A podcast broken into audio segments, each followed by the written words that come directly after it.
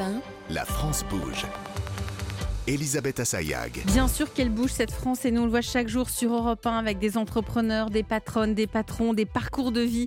Et aujourd'hui on parle de pâtes. Et oui, pourquoi les pâtes? Parce que c'est l'ingrédient, c'est enfin, c'est le plat que l'on mange régulièrement, qui plaît aussi bien aux étudiants qu'aux adultes, qu'aux personnes euh, plus avancées dans l'âge. hein. et quand, euh, voilà, même pour les sportifs, hein, les pâtes c'est un, un, un- un aliment euh, essentiel. Alors on en parle avec nos invités. Avec Hélène Richard, vous êtes le cofondateur de Cala. Vous, vous avez inventé le premier restaurant de pâtes robotisé pour l'instant 3 ans à Paris. Mhm. Euh, la stratégie, c'est d'aller, j'imagine, en province.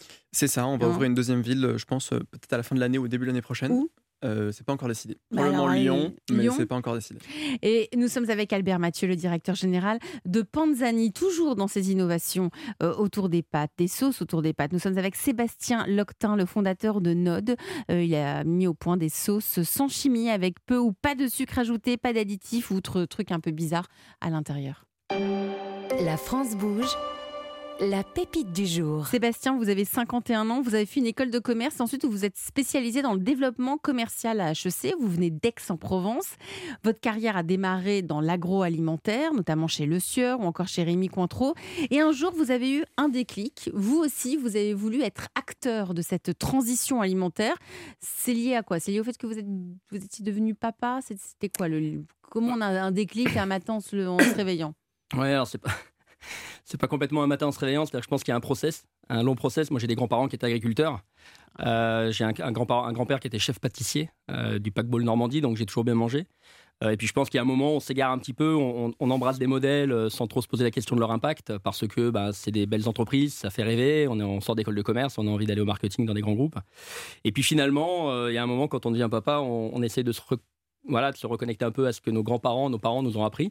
Et l'alimentation, je trouve que c'est un truc, moi, qui est juste merveilleux. En fait, c'est la solution de beaucoup de problèmes. hein. C'est ce qu'on mange, c'est déjà, ça détermine notre santé. Mm. Et je peux dire qu'à 51 ans, euh, c'est important. On sent que le temps passe, donc euh, il faut prendre soin de sa santé. Ça détermine également l'emploi de nos paysans. On a perdu un million de paysans en France en 20 ans, donc c'est colossal. Euh, et ça détermine évidemment bah, la biodiversité dont, dont vont profiter les jeunes, cette planète qui est magnifique. Donc euh, c'est un truc génial, l'alimentation. Et je me suis dit, il faut faire quelque chose. ouais. Donc vous avez eu envie de proposer un autre modèle alimentaire. C'est pour cette raison que vous avez tout plaqué en 2012. Euh, D'abord, vous avez monté une entreprise euh, avec une première marque, c'est Quintessence, c'est ça? C'est ça. Hein C'était quoi Une marque qui revisitait les produits notre placard? Voilà, le même concept. On revisite les produits du placard. Enfin, moi, je Mm. crois vraiment que pour que ça marche, pour que l'impact se fasse, il faut se mettre dans la routine des gens. Dans Euh, notre quotidien. Exactement. Il faut se mettre dans le quotidien pour faire de l'impact. Et puis, euh, et puis, il faut pas chercher à bouleverser les habitudes des gens parce que ça devient trop complexe. Donc, effectivement, nous, on se met dans le placard. Et l'idée, c'est d'inventer l'ultimate placard, quoi, le placard parfait. Il y a un an, Node est né. N-O-D, ça signifie quoi, Node? Alors, Node, il y, a il y a un petit truc caché dans, le- dans la marque parce que si vous l'écrivez en minuscule et que vous la regardez, donc unpack euh, dans un miroir ou à l'envers, ça fait bon. En fait, Ah. c'est bon à l'envers. C'est bon à l'envers. Et c'est comme ça que Node est né. Alors le reste, vous allez nous le raconter. C'est quoi Node Eh bien, vous avez une minute. Vous aussi, Sébastien, on vous écoute. C'est à vous. Ok. Euh, alors Node, c'est euh, alors voilà, comme je le disais, la- l'alimentation, c'est un c'est un formidable moyen de changer le monde. Euh, nous, ce qui nous intéresse, c'est de pouvoir changer le monde sans changer les habitudes des gens. Et pour ça, on, bah, Node, euh, cette marque-là, elle invite les gens à remettre notre alimentation dans le bon sens quand on ouvre nos placards et, que voilà, qu'on regarde parfois ce qu'on mange, que ce soit les sauces, les huiles, les vinaigrettes, euh, les bouillons, etc. On ne sait jamais trop comment c'est fait, d'où ça vient, quel impact ça peut avoir sur notre santé, sur notre planète, sur nos, paysans. Et donc, euh, bah, je me suis dit, avec, euh, à travers Node, on va essayer de remettre tout ça dans le bon sens, avec un cahier des charges qui est super exigeant, hein, puisque euh, toutes nos sauces, par exemple, que ce soit ketchup, barbecue, mayonnaise ou autre, sont euh, travaillées euh, avec des, meilleures notes nutritionnelles, pas zéro additif garanti, les, meilleures notations donc nutritionnelles, pas de sucre ajouté, teneur en sel réduite, etc., etc. Donc on essaye vraiment de travailler la dimension ingrédients bruts pour prendre soin de la santé des gens. D'ailleurs, on a eu la chance dans 60 millions de consommateurs de voir nos produits classés premiers dans toutes leurs catégories. Donc euh, c'est un- un- une belle retombée. Ensuite, on travaille exclusivement en matière première agricole française. Donc les tomates viennent de Provence, les betteraves du Nord, les piments viennent de Provence, pour euh, justement travailler des filières paysannes en agriculture bio également, parce qu'on considère que ça évite d'exposer à la fois nos paysans à la chimie, mais également nos, euh, consommateurs à la chimie. Donc voilà. Merci pour votre pitch, Sébastien Loctin, fondateur de Node. Donc, vous avez apporté quelques produits la mayonnaise, la sauce barbecue, je crois que vous avez le ketchup. hein, Ketchup également. Mais ça, veut- ça veut dire quoi? Ça veut dire que euh, tout ce qu'il y a à l'intérieur, c'est du bio, c'est du français, c'est quoi? Qu'est-ce qui les distingue d'autres produits? Alors, on va prendre un exemple, euh, on pourrait prendre le, le- le ketchup ou la sauce Oui. barbecue. Euh, Par exemple, si on prend le ketchup, quand vous achetez un ketchup euh, aujourd'hui dans le commerce de, de, de- de grandes marques, vous savez pas d'où viennent les tomates. On peut vous le dire, les tomates viennent majoritairement de Chine. Le type d'agriculture, on ne sait pas comment c'est cultivé. Euh, donc, en termes d'intensivité, d'utilisa- d'utilisation d'ingrédients chimiques, il y a des teneurs en sucre qui sont très élevées. Il y a des additifs également euh, masqués dans les produits. Et, et moi, je considère que voilà, quand on, par exemple, quand on nourrit un enfant, bah, c'est chouette de pouvoir se dire on peut le nourrir. On Mm. peut lui donner du ketchup. Moi, mes enfants, ils mangent du ketchup. Bah, je vais leur donner du ketchup. Mais par contre, quand je leur donne du ketchup, bah, les tomates, elles viennent de Provence. Je connais le paysan. Euh, le- les betteraves remplacent le sucre. Donc, on est sur des légumes à la place du sucre. Donc, des betteraves et des carottes cultivées dans le centre et dans le nord de la France. On est en agriculture bio, donc zéro pesticide. Et ensuite, on est sur du zéro additif. Donc, on est, on est sur un produit finalement qui fait du bien à tout le monde. Et ça a le goût du ketchup? Et ça a le goût du ketchup. Alors, même, je vais vous donner une anecdote sur la sauce barbecue. Mm. Un soir, je reçois un mail de François-Régis Gaudry euh, qui nous euh, écrit en disant qu'il a découvert notre sauce barbecue dans un magasin bio et que euh, il a trouvé ça tellement extraordinaire qu'il veut en faire une rubrique. Donc euh, voilà, donc c'est euh, a priori la- la- le goût est au rendez-vous. Bon, bah, donc le goût est au rendez-vous. On va le goûter nous aussi. hein. Vous en pensez quoi, Albert Mathieu, directeur général de Panzani? Parce que Panzani, ce sont des pâtes, mais vous, vous êtes aussi un géant des sauces autour Absolument, des un géant des sauces. On- est, on est présent sur le marché français Mm. des sauces, effectivement. Bon, d'abord, un, j'aime beaucoup, euh, j'aime beaucoup la réflexion qui est de dire si on veut avoir un impact, il faut vraiment euh, ne pas attendre de changer les habitudes alimentaires, puisqu'en fait, euh, l'impact, c'est urgent. Et le changement des habitudes, ça prend du temps. Donc, je pense que c'est un, bon euh, premier point et qu'on partage. Je pense qu'on partage la même vision, qui est d'avoir des, produits, des produits sains, des produits qu'on comprend, peu transformés. Et donc, j'adhère complètement au projet et je pense que toute, la démarche que vous avez entreprise est totalement en ligne avec mes propres valeurs. Donc, bravo. Donc bravo, Merci. vous êtes, vous êtes euh, aligné. On va voir ce qu'en pense Nathalie Carré, qui est en charge de l'entrepreneuriat à la Chambre de commerce et d'industrie. Bonjour Nathalie. Bonjour Elisabeth, bonjour tout le monde. Donc Nathalie, c'est son métier. Elle étudie chaque jour les projets d'entreprise hein, euh, euh, et elle leur donne, elle, elle les aide à, à- à- à se développer. Nathalie, euh, aujourd'hui, Sébastien souhaite développer sa gamme de produits. Que pouvez-vous lui conseiller? Alors soyons honnêtes, quand j'ai regardé les produits comme ça, tout de suite je me suis dit, bon bah ok, de la mayo et du ketchup bio, so what? Et puis évidemment, j'ai regardé de plus près. Et ce qui est intéressant, c'est que vous êtes au plus proche de la recette fait maison, mais on n'a pas besoin de le faire, et c'est aussi bon que si on l'avait fait. Donc pour vos prochaines recettes, c'est peut-être sur ces produits qu'il faut aller, ceux qui sont clairement meilleurs quand on les prépare soi-même et qu'on hésite à acheter tout prêt, mais comme on n'a pas toujours le temps de faire, eh ben on achète quand même tout prêt. Alors la sauce bolo avec des vraies carottes et du vin pour préparer des lasagnes en 10 minutes, les tomates pelées, les poivrons pour préparer un boulet basquez facilement, les oignons grelots, les champignons pour un bourguignon express, le fond de veau, le bouillon de légumes, bref, tout ce qui prend du temps à éplucher, pépiner, cuisiner alors que notamment en semaine, on n'a pas le temps. Mais vu que dans un rayon de supermarché, euh, vous avez juste le devant de l'étiquette pour être repéré, le côté, c'est aussi bon que si vous l'aviez fait, peut-être un point à ajouter, à mettre, à mettre en avant avec un peu d'humour, de type, euh, vous, pouvez, vous pourrez dire que c'est vous qui l'avez fait, promis, on ne se vexera pas, parce que ce que vous dites, c'est bio et français, pas sûr que ça suffit à être véritablement euh, visible. Vous pouvez vous inspirer de l'aventure de l'entreprise australienne euh, Yellowtail, alors qui fait du vin, rien à voir, mais au début des années de- 2000, ils ont lancé du vin et c'est démarqué notamment par l'étiquette sur les bouteilles qui était très différente puisqu'on ne trouvait pas ni de château ni de vignoble, mais un kangourou. Alors ça permettait d'attirer le regard d'abord avec cette image euh, qui, marque, et puis ensuite évidemment euh, les arguments pour convaincre sur la qualité de vos produits. Donc euh, vous avez pris des notes, j'espère. hein. J'ai tout Je vous ai noté. vu. hein. Je crois Vous même qu'on va l'embaucher. ah mais tout le monde va embaucher Nathalie, donc Nathalie, vous, a- vous, vous- vous pouvez choisir. hein. Euh, euh, Aujourd'hui, Sébastien, vous avez besoin de financement justement pour embaucher, pour éduquer les consommateurs sur l'impact de leur alimentation, sur leur santé, sur notre biodiversité, ce que vous étiez en train de nous raconter tout à l'heure. Nathalie, comment peut-il faire justement cette éducation ou pourquoi est-ce que je vais aller vers un produit Node et pas vers le ketchup classique? Eh ben oui, eh ben oui. Et le sujet du financement, il est toujours lié en fait à la mission d'entreprise et la vision d'entrepreneur. Alors vous, vous voulez remettre du bon sens dans notre offre alimentaire? En fait, votre but, c'est qu'on n'ait plus besoin d'applis comme Yuka, puisque tout ce que nous pourrions trouver dans notre supermarché serait de bons produits. Le rêve. Alors, le financement recherché n'est-il pas plutôt pour réinventer un modèle de production français, réinventer des filières? Parce qu'aujourd'hui, vous avez une partie de la population qui revient aux produits bruts, aux préparations maison, aux produits bio, et qui s'orienteront vers vous, mais qui reste une minorité. Pour embarquer la majorité, au-delà d'éducation fondamentale, il y a le prix.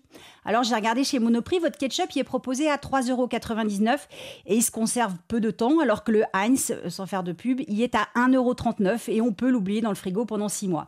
Alors c'est compliqué pour beaucoup de ménages et aujourd'hui impossible de faire autrement, impossible pour vous d'aligner vos prix sur ces grandes marques.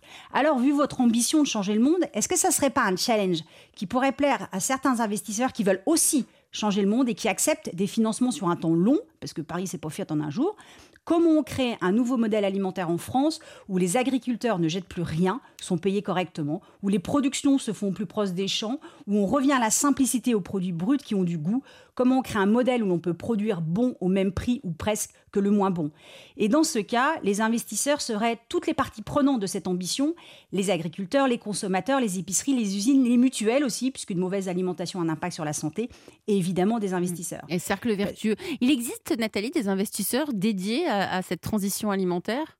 Oui, oui, oui, il en existe beaucoup. Après, il faut faire le tri. Évidemment, il y a ceux qui disent qu'ils le font, puis il y a ceux qui le font. Euh, il faut mhm. trouver les bons. Mhm. Et donc, pour finir, je pense que finalement, Node, c'est la marque qui se décarcasse et réinvente nos produits alimentaires du quotidien pour qu'on puisse manger tous vraiment bon, mais sans même y penser. Merci à Nathalie Carré. Plein de pistes, plein de pistes aujourd'hui, Sébastien. merci à Nathalie. Mm. Très, très pertinent. Il y a des, sujets effectivement qui résonnent hein, euh, complètement. Euh, et la, notion d'éducation notamment. La notion d'éducation euh, est importante. l'alimentation. Et je pense que dans les parties prenantes, il y a le consommateur. Moi, je, ce qui m'interpelle souvent, c'est quand j'ouvre le placard de mes amis qui ont qui n'ont pas de problématique de moyens particulière et que je vois ce qu'il y a dedans, je me dis qu'il y a un vrai sujet d'éducation et j'aimerais que les gens qui ont les moyens fasse cet effort de changer déjà le monde avec nous pour entraîner en fait ce modèle et le rendre plus vertueux. Et le rendre plus vertueux. Euh, merci euh, Nathalie Carré. Hein. Si vous aussi vous êtes une pépite, si vous avez envie de venir pitcher votre projet d'entreprise ici à la France Bouge et recevoir donc les conseils de Nathalie Carré, Nathalie, il n'y a qu'une seule adresse. Oui, c'est e1-lafrancebouge.fr. Promis juré, Solène Godin, Charlotte Barrican et moi, on lit toutes les candidatures reçues. Et vous aurez peut-être la chance d'être en route pour les trophées européens de l'avenir. Messieurs, vous restez avec moi autour de la table de la France Bouge avec cette question. Vous faites quoi pour vos salariés? Europe la France Bouge. Demain au travail. Alors Albert Mathieu, vous êtes le directeur général de Panzani, 750 euh, salariés chez Panzani et vous comptez recruter, je crois, cette année? Alors on, recrute cette année sur le site de production, effectivement 15 euh, postes en CDI et on a créé 22 euh, postes en CDI en 2022. Alors qu'est-ce qui ferait qu'on a envie d'aller travailler chez vous? Alors plusieurs choses. Je pense que, bon, tout d'abord, comme j'ai cité tout à l'heure, nous avons un projet de, de, croissance rentable, responsable et humaine. En fait, on n'est pas une multinationale, nous sommes implantés en France 750 salariés, c'est à la fois beaucoup et pas beaucoup. Euh, on crée de la proximité, on donne du sens à ce qu'on fait avec cette mission euh, d'offrir à, tous les Français une alimentation responsable qui nourrit autant qu'elle réjouit. On mm. travaille sur nos valeurs, la proximité, la responsabilité. Il y a cette fameuse qualité de vie au travail qui est très importante aujourd'hui au sein de tous les groupes, toutes les entreprises, qu'elles soient petites ou grandes. Vous, euh, est-ce qu'on se sent bien quand on travaille chez vous? on, a, on se sent bien mais on a encore plein de progrès à faire. On a mis en place pour la première fois pour de l'histoire de l'entreprise une enquête d'engagement, un baromètre euh, qui, a, qui a cité un certain nombre de, d'axes d'amélioration. On va investir, on va investir euh, dans nos sites industriels, sur les infrastructures, euh, on va investir en termes de sécurité. On va changer de siège social, qui va nous permettre en fait de créer un environnement qui correspond à celui qu'on veut créer à l'avenir. C'est-à-dire? C'est-à-dire beaucoup plus ouvert. À Lyon? À, Lyon. Mhm pas de bureau fermé, je n'aurai pas de bureau, euh, tout le monde sera quand même assez proche les uns des autres, on pourra communiquer. Donc on veut une entreprise à taille humaine. Et ça, c'est quand même un facteur différenciant parce qu'on est, on est à la fois gros, mais on n'est pas si gros que ça. Vous, euh, vous, avez été racheté fin 2021 par un fonds d'investissement. Ça change quelque chose pour vous? Alors, ce que, ce que ça change, d'abord, un, je, je, suis arrivé euh, au moment du rachat par, par ce fonds d'investissement. C'est un actionnaire qui croit, qui croit dans l'avenir du marché des pâtes, qui croit en notre projet. C'est un projet de croissance.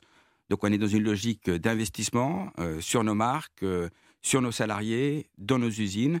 Et tout ce qu'on a pu mettre en place depuis maintenant 12 mois va dans ce sens. Donc c'est un projet, c'est un projet euh, sur le long terme. C'est un projet de croissance sur le long terme. demain au travail avec vous, Ilan Richard, vous êtes le cofondateur de, de Cala. Cala, c'est combien de collaborateurs? On est 25. 25 collaborateurs. Et vous, vous faites quoi pour vos salariés? Comment ça se passe chez vous? Alors nous, on a l'avantage d'être une toute petite structure Mmh. euh, dans laquelle, euh, sur ce que vous disiez sur l'impact de la proximité, le fait que la communication soit très très fluide, Mmh. euh, c'est un sujet sur lequel on a assez peu de problèmes.